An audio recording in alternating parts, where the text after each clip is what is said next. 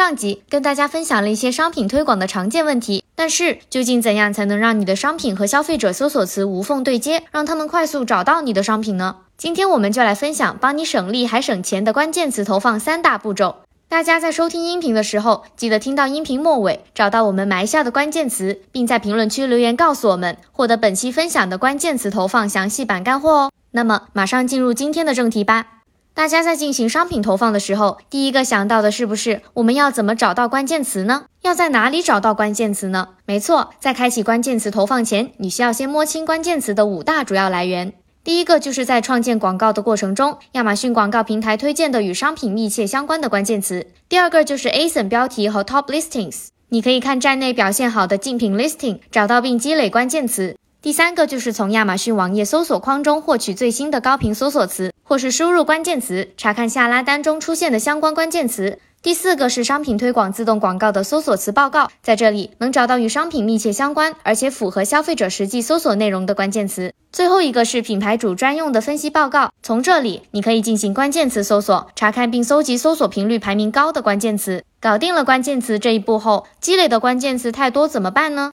其实大家可以按关键词属性分类，消费者搜索属性、相关性、商品属性词，把关键词进行分类，让关键词更好的发挥作用。这里我们只简单讲一下，如果想具体了解怎么分类，可以翻翻我们往期的音频，找到关键词类型辨别这几条音频来听听哦。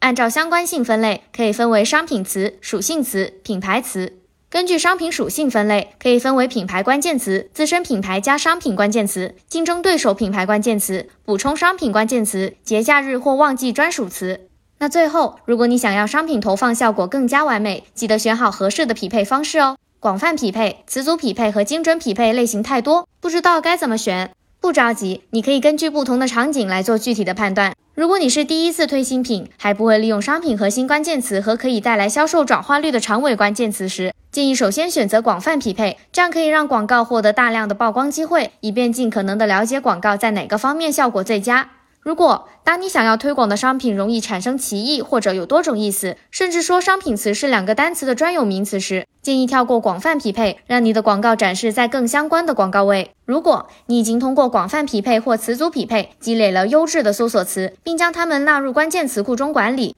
就可以为转化高的核心关键词以及出单效果好的长尾关键词开精准匹配。不过要注意，使用精准匹配的关键词一定是相关度和转化率表现都较好的词，这样广告活动才能达到 ACOS 低、转化率高的效果。那以上就是本次的关键词投放技巧分享，记得在评论区留言，手动关键词投放超详细版宝典送给你哦。那么感谢大家的收听，我们下期再见。